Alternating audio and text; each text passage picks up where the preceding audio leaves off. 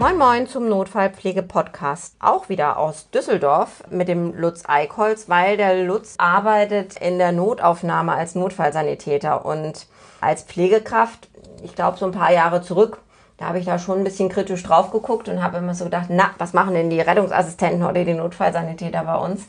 Aber ich habe schon auch festgestellt, dass es eine ganz interessante Geschichte ist. Lutz, magst du einfach mal erstmal herzlich willkommen. Ja, hi. Schön, dass du dich nochmal zur Verfügung stellst zu dem doch sehr interessanten Thema.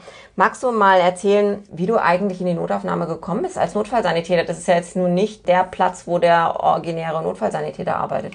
Genau. Also der Schritt der ist schon sieben Jahre her. Also 2011, ja, acht Jahre fast. Ne? 2011 bin ich damals als, als noch als Rettungsassistent in die Ambulanz gegangen. Und warum? Ja, die Beweggründe waren, ja, es war so, ein, so eine Mischung aus Pragmatismus und Neugier.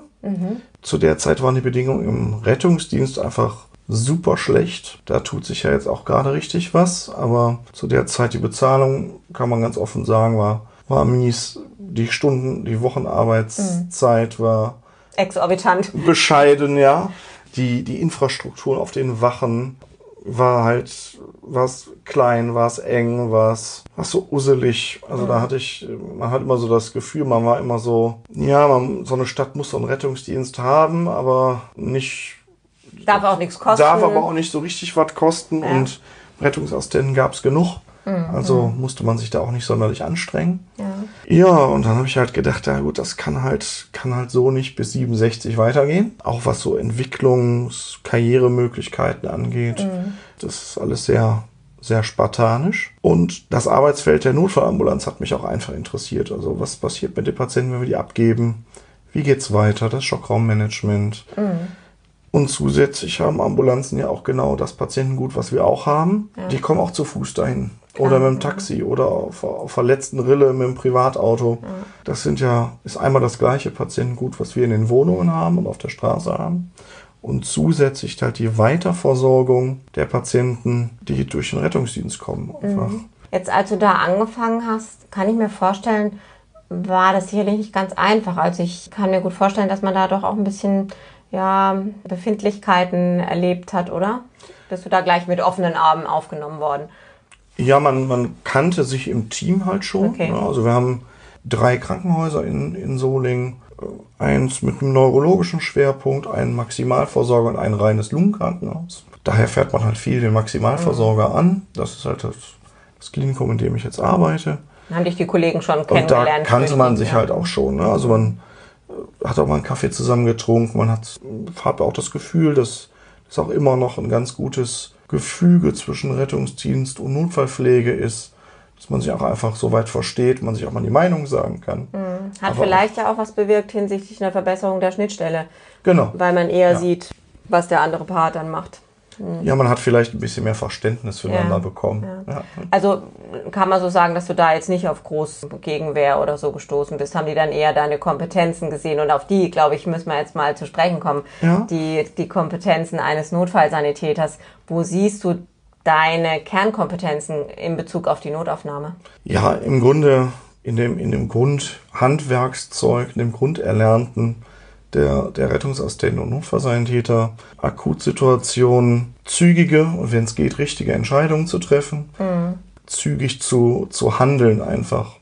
Ich denke, das ist, ist so die Kernkompetenz, die Rettungsassistenten und Notfallsanitäter mitbringen müssen. Das ist, ist eigentlich so der, deren ordinäre Aufgabe.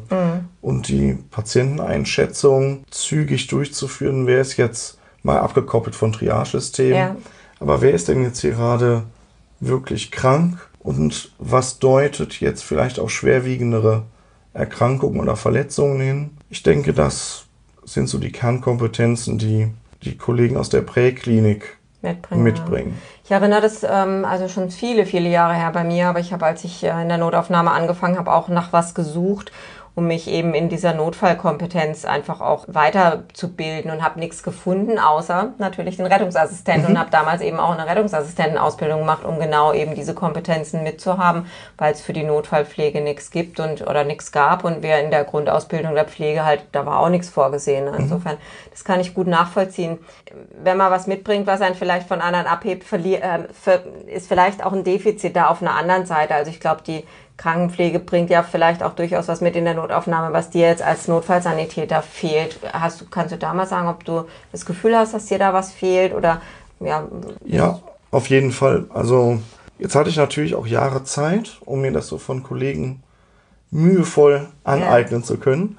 Nein, es sind einfach die, die Ausbildung gerade mit älteren Patienten, die Patienten mit chronischen Erkrankungen, das sind Schwerpunkte, man einfach sagen muss, ja, da ist so die Ausbildung der Rettungsassistenten oder Notfallsanitäter einfach nicht, geht da nicht groß in die Tiefe. Mhm. Äh, chronische Wunden, chronische Erkrankungen, ja. die Wundversorgung davon. Da muss man sagen, das sind halt Sachen, von denen hat man mit der ordinären Ausbildung einfach keine Ahnung. Mhm. Das mhm. Ist einfach so. Das ist allerdings auch. Aber dann Punkt. ergänzt sich das ja auch ganz gut, oder? Genau, also ja. das ergänzt sich mhm. ziemlich gut, ja. Ich meine, nicht umsonst bist du bei euch, so viel ich weiß, fürs Reha-Management zuständig. Also genau, ähm, ja. da machst du Schulungen. Insofern hat man das ja bei euch in der Klinik ganz gut genutzt. Jetzt ist es ja so, dass ich, ich meine zu wissen, dass die Notfallsanitäter ja draußen durchaus mittlerweile Kompetenzen haben in zum Beispiel IV-Gabe von Medikationen, da sind sogar gewisse Medikamente freigegeben, so viel ich weiß. Wie sieht es aus, wenn du jetzt in der Klinik bist? Darfst du das dann da auch machen oder ist das Setting Klinik dann wieder was anderes, weil der Arzt ja da eigentlich verfügbar ist? Ja, mit der, fangen wir bei dem, bei dem letzten Punkt an, der Verfügbarkeit der Ärzte. Mhm. Ja, das ist äh, nicht immer so. Also man hat auch bei Schockraumeinsätzen, die laufen, das zieht einem ja schon ziemlich viel ärztliche Kompetenz aus der aus der Regelversorgung vorneweg. Mhm. Und auch die Internisten oder internistischen Kollegen, gerade im Nachtdienst, ist halt das, das Verhältnis von Patient auf Arzt. Ja, da gibt es schon eine Schere.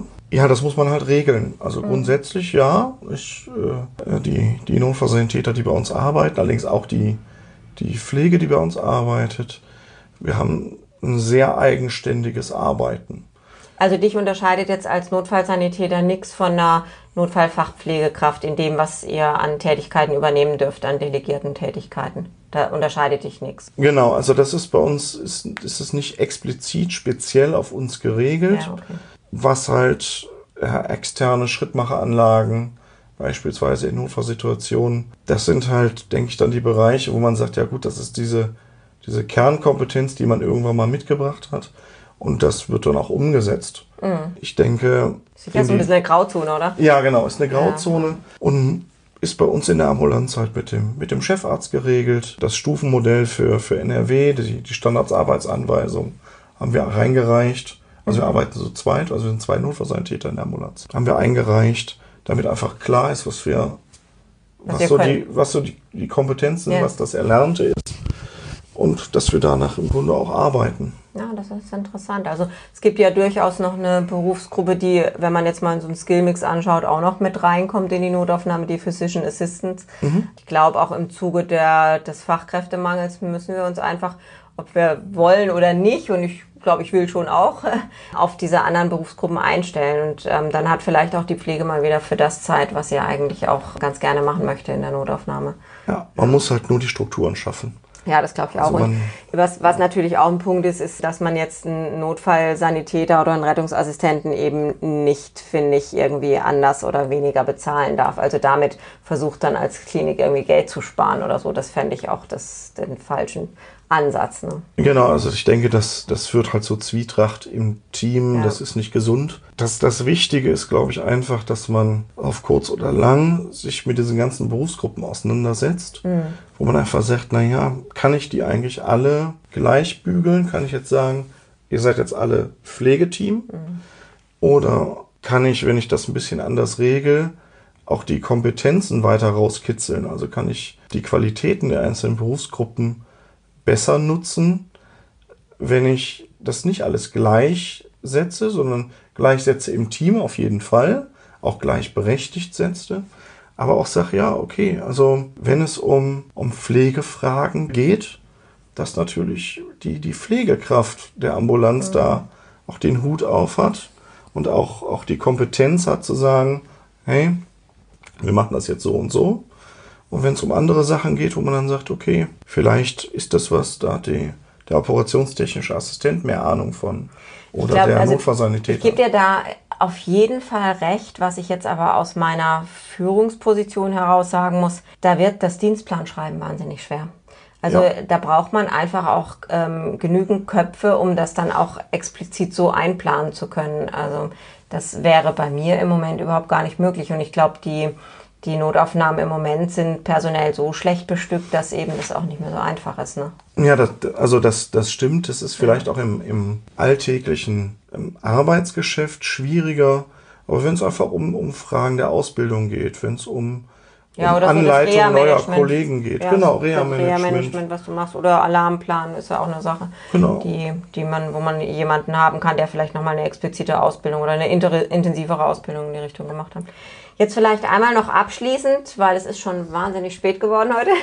Was macht für dich den Reiz einer Notaufnahme aus? Schnell wechselndes Patientenklientel, das finde ich gut. Ganz verschiedene, unterschiedliche Patienten gutes Teamgefüge, ein, eine flache Hierarchie vom ärztlichen Dienst bis zur Reinigungskraft mhm. und schnelle Entscheidungen, zügiges Abarbeiten und viele neue Eindrücke.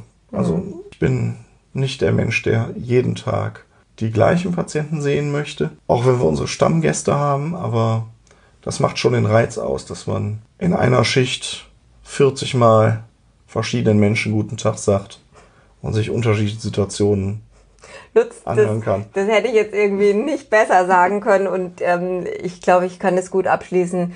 Die Notaufnahme ist schon immer ein Abenteuer und wir müssen alle ein bisschen verrückt sein. Ich sage bei mir immer, wir sind in der Notaufnahme alle ein bisschen bluner, aber das macht es auch aus.